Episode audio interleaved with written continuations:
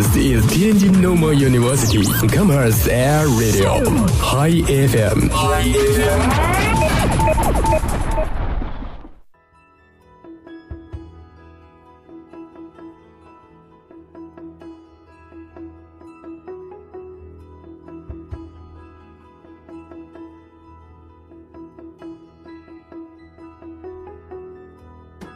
我们所理解的生活，就是简简单单的以自己喜欢的方式过一生。我们曾站在人生的十字路口，曾看见过往，也梦想回归。我们曾徘徊天才在左，疯子在右的尴尬，也曾迷失如偷影子的人一样的落寞与孤独。我们又走在一个人朝圣的路上，在虚实之间遇见未知的自己，直到万水千山走遍，才懂得最好的时光在路上。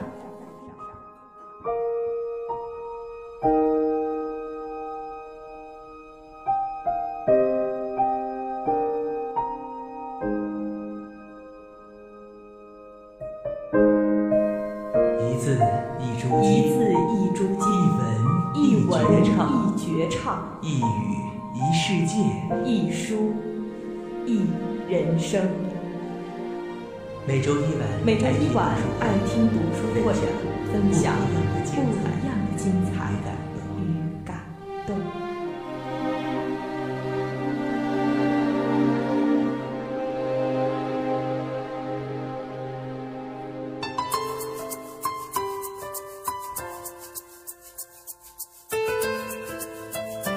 Hello，大家好，欢迎来到天津师范大学校园广播 Hi FM，爱听读书会，每周一傍晚与您相约，我是主播小杨。我们先来关注一下今天天气，今天白天最高温度一度，最低温度零下八度，晴，西北风，湿度百分之二十三。近两天呢，又会有一大波大风袭来啊。刚刚也是来在来咱们直播间的路上，感到十分的寒冷，一出宿舍呀，就有一点点的瑟瑟发抖。在这里呢，也提醒各位听众朋友们要适当加衣，多喝水。天气干燥寒冷，要预防生病。接下来我们关注一下图书资讯。这一期的图书资讯呢，为大家推荐几本好书，来自凤凰榜十一月榜单。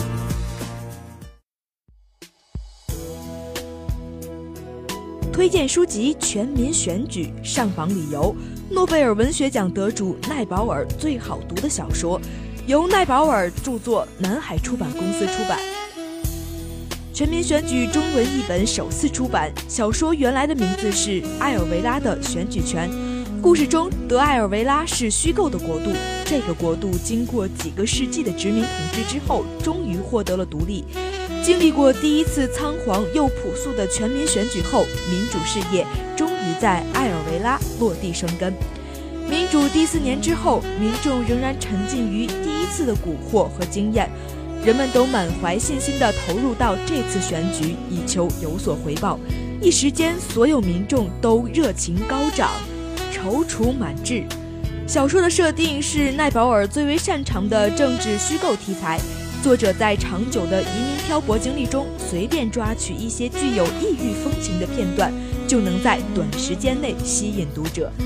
在这个虚构的故事中，小说语言饱满且富有张力。年轻的奈保尔极尽揶揄嘲讽之能事，在一本正经的叙述中，详尽描绘民主普选在埃尔维拉的荒诞与张狂。英国著名作家奈保尔，一九三二年生于特立尼达岛上的一个印度移民家庭。五十年代进入牛津大学攻读英国文学，毕业后开始写作，著有《米格尔街》《毕斯沃斯先生的房子》《自由国度》《游击队员》《大河湾》《印度三部曲》《非洲的假面具》等。二零零一年获诺贝尔文学奖。推荐书籍副作用。上榜理由：讽刺和戏谑的口吻，讲述带有奇幻色彩的故事。作者伍迪·艾伦，上海译文出版社出版。书中，伍迪·艾伦围绕副作用这个主题，从独特的视觉切入，以寓言和警示的方式，将社会中的现象和日常生活中的趣事写入小说中。比如，一位以苏格拉底为榜样的哲人，真正面临死亡时却原形毕露；一名中年已婚男子为实现出轨的愿望，与魔法师做交易。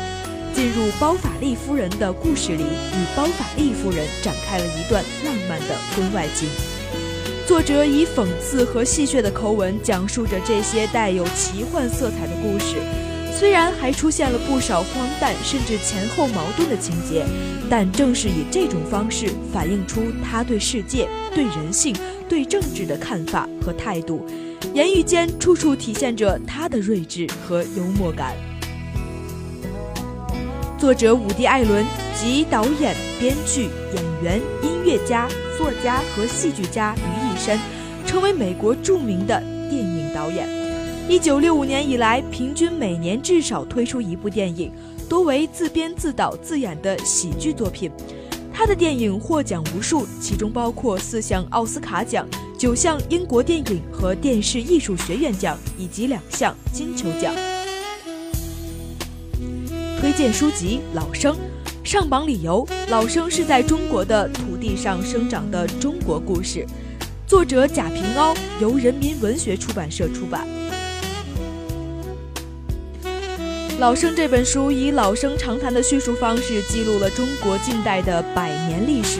故事发生在陕西南部的山村里，从二十世纪初一直写到今天，是现代中国的成长缩影。书中的灵魂人物老生是一个在葬礼上唱丧歌的职业歌者，他身在两界，长生不死。他超越了现世人生的局限，见证记录了几代人的命运辗转和时代变迁。老生是一个不可或缺的精神主线，把四个不同时间、不同地点发生的故事连缀成一部大作。作者贾平凹，一九五二年出生，主要作品有《浮躁》《废都》。秦腔、戴灯等，曾获全国文学奖多次。二零零八年，他的作品《秦腔》获得第七届茅盾文学奖。二零一三年，贾平凹获得法国政府授予的法兰西文学艺术骑士勋章。戴登也入选到中央电视台二零一四年中国好书中。推荐书籍：你会杀死那个胖子吗？上榜理由：透过这个问题的思辨来探讨共退两难的道德问题。作者戴维·艾德蒙兹，由中国人民大学出版社出版。电车难题是伦理学领域中最为知名的思想实验之一。哲学家与社会学家透过这个问题的思辨来探讨共退两难的道德问题，诸如战争、牺牲少数、成全多数的各种议题。电车难题最早是由牛津大学哲学教授菲利帕·富特提出的，用来批判伦理哲学中的功利主义。著名哲学家戴维·艾德蒙兹用幽默的文笔，透过历史上类似电车难题的事件。如二战期间，伦敦饱受德国导弹威胁之苦。然而，德国的飞弹因为是无人驾驶，绝大部分掉落于伦敦市中心的南方，死伤虽没那么严重，但是死亡的市民大部分是较穷困的劳动阶级。作者就生命的数量或生命的质量能否作为利益衡量之标准，少数服从多数真的是最正确的答案吗？发出追问。作者在书末写道。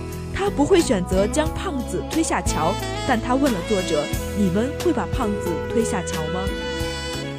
作者戴维·埃德蒙兹是畅销书《维特根斯坦的扑克》的作者之一，他的其他作品包括《卢梭的狗》《鲍比·菲舍尔走向战争》。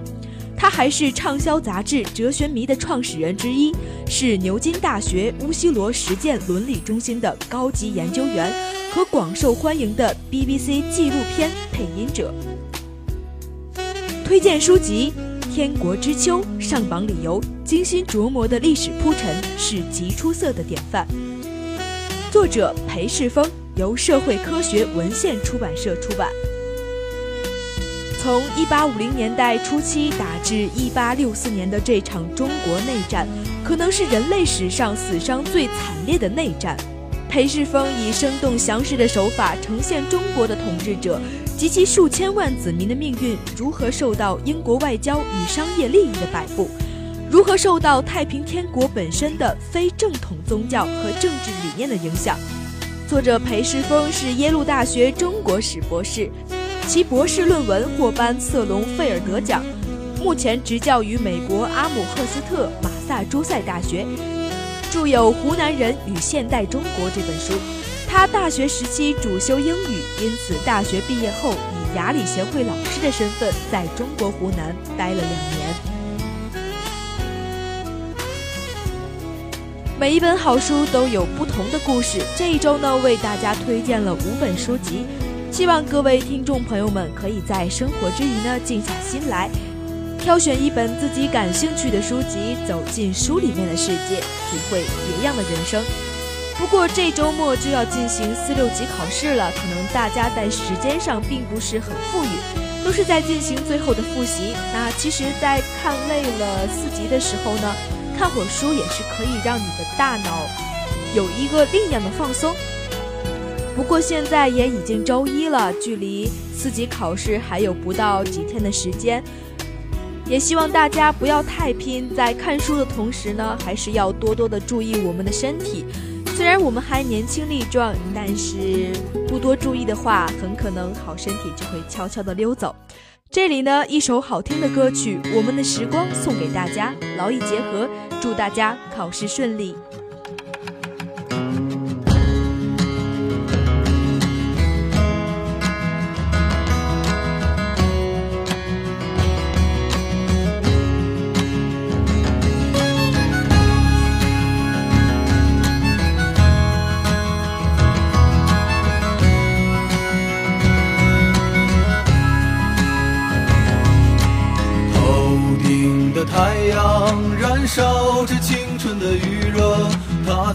从来不会放弃，照耀着我们行进。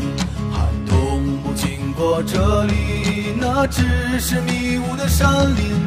走完苍老的石桥，感到潮湿的味道。翻过了青山，你说你看头顶斗笠的人们。海风拂过椰树，吹散一路的风尘。这里就像与闹是隔绝的又一个世界，让我们疲倦的身体在这里长久的停歇。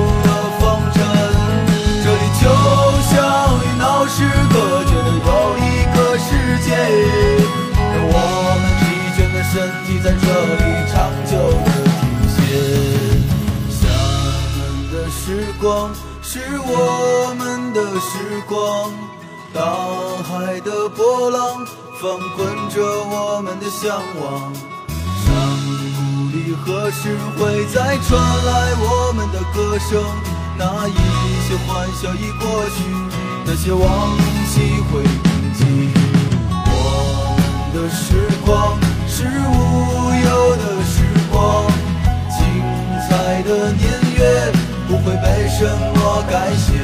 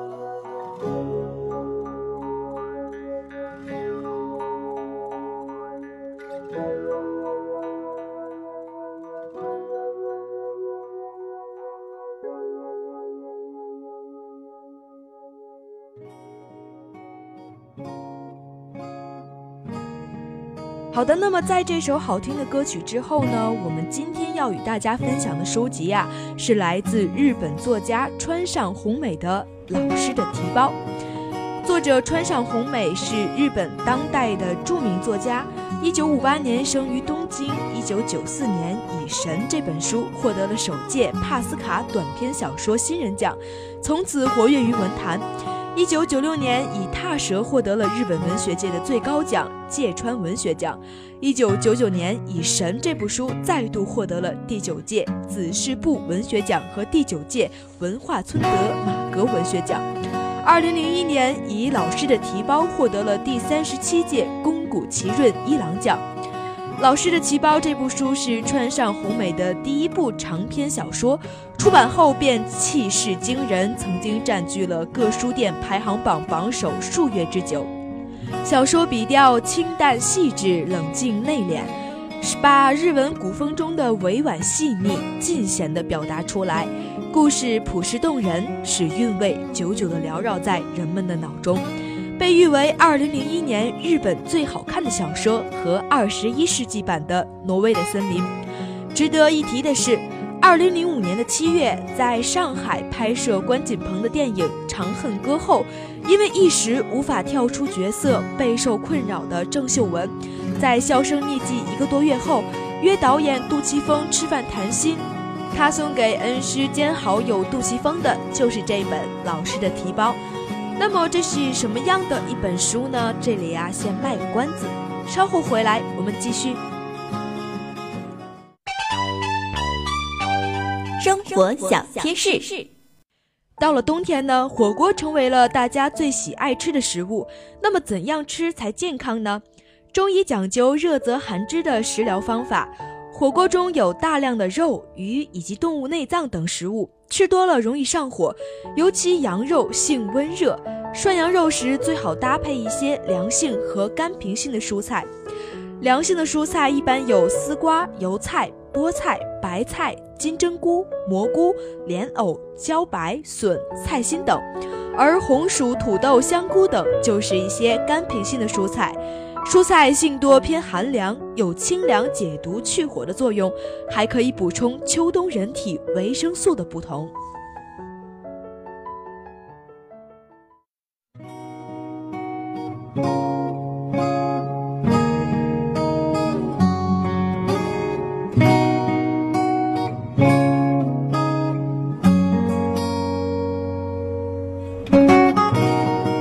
好的，欢迎回来。那么前面给大家介绍了一下《老师的提包》这一部书的作者川上宏美的一些情况。那么《老师的提包》这一部书呢，它讲述的是这样一个故事，仿佛是在一个春夜，三十多岁的月子和七十多岁的高中国文松本老师偶然相遇，因为经常在同一家酒馆巧遇，于是他们常常在。酒，虽然年龄仿佛差了很多，但是与同龄人相比，他们之间却感到更为亲近。而这样相近的关系，使两个人开始逐渐的交往。而相似的饮食口味和喜欢与别人交往时保持距离的相同特点，就成为了他们忘年恋情的基础。在买鸡厨应酒馆主人之邀，共同采这样一个过程当中，月子朦胧萌生的对老师的眷恋和爱意得到了进一步发展。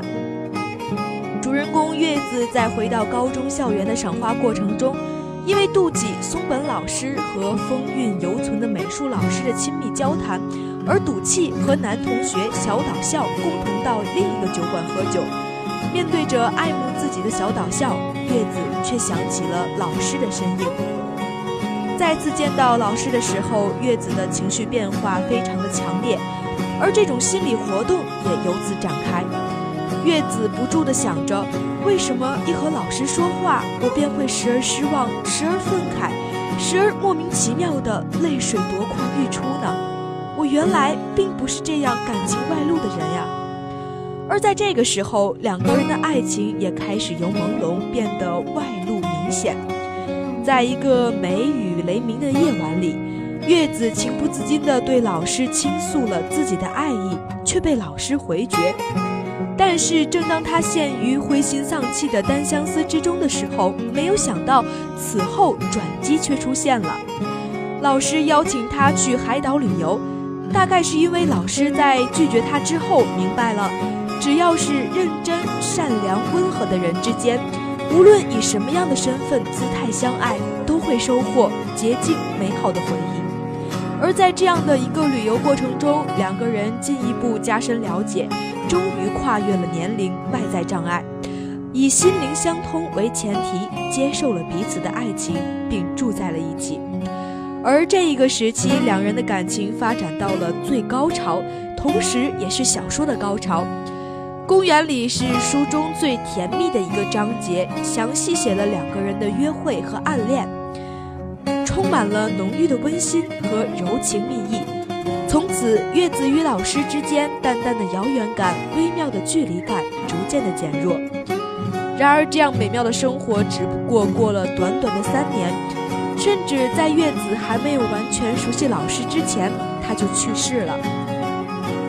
那位喜欢调皮捣蛋的把手指伸到他嘴里的老师，认识许多蘑菇的老师，技巧熟练的玩着赌博游戏机的老师。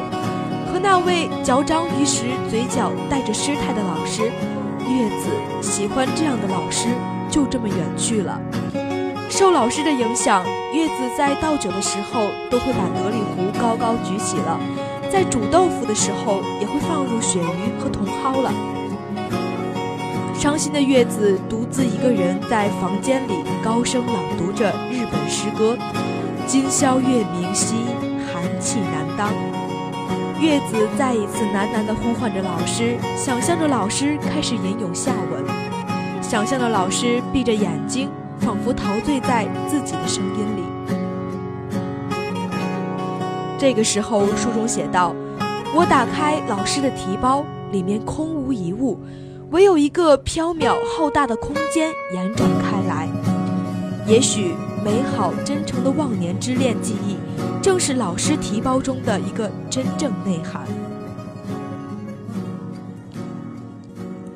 有人在读过这本小说之后说，这是川上弘美所写的村上春树般的小说，宁静的生活，暗涌波澜，细密的接触，收纳于九十器物中去。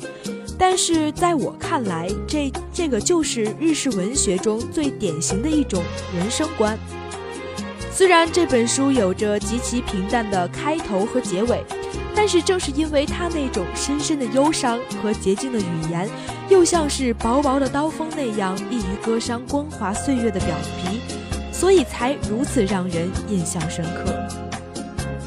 在我看来啊，这本书当中，它与现代轰轰烈烈的爱情完全不同的是。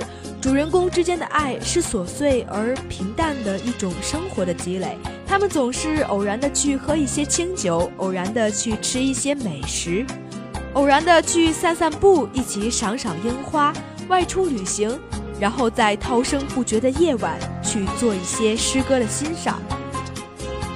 这样的爱情朴素平凡，但它也正是我们所能接受的。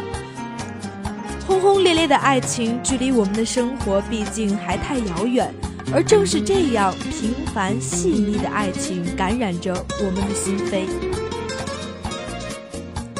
也许像这样细腻稳妥的爱情，才是我们所有人向往的。虽然淡如清水，却满满当当的塞满了我们的生活。流过坎坷的岁月，抚平心中的痛，温暖寂寥的人生。那么今天分享的这本老师的提包是一本可以带给人清幽寂寥而又空无一物的感觉的书籍，它的文字像是带了岁月的痕迹一样，像光与影交错的从眼前流过，让人很恍惚，很享受，足以慰藉每一位阅读者的心灵。好了，这一期节目就为大家介绍到这里，关注天津师范大学校园广播官方微信、微博、人人公众平台。留下你的感言，参与我们的活动。以上就是本期的全部内容，欢迎继续关注本台下一档节目《遇见傍晚》，我是主播小杨，我们下期再见，拜拜。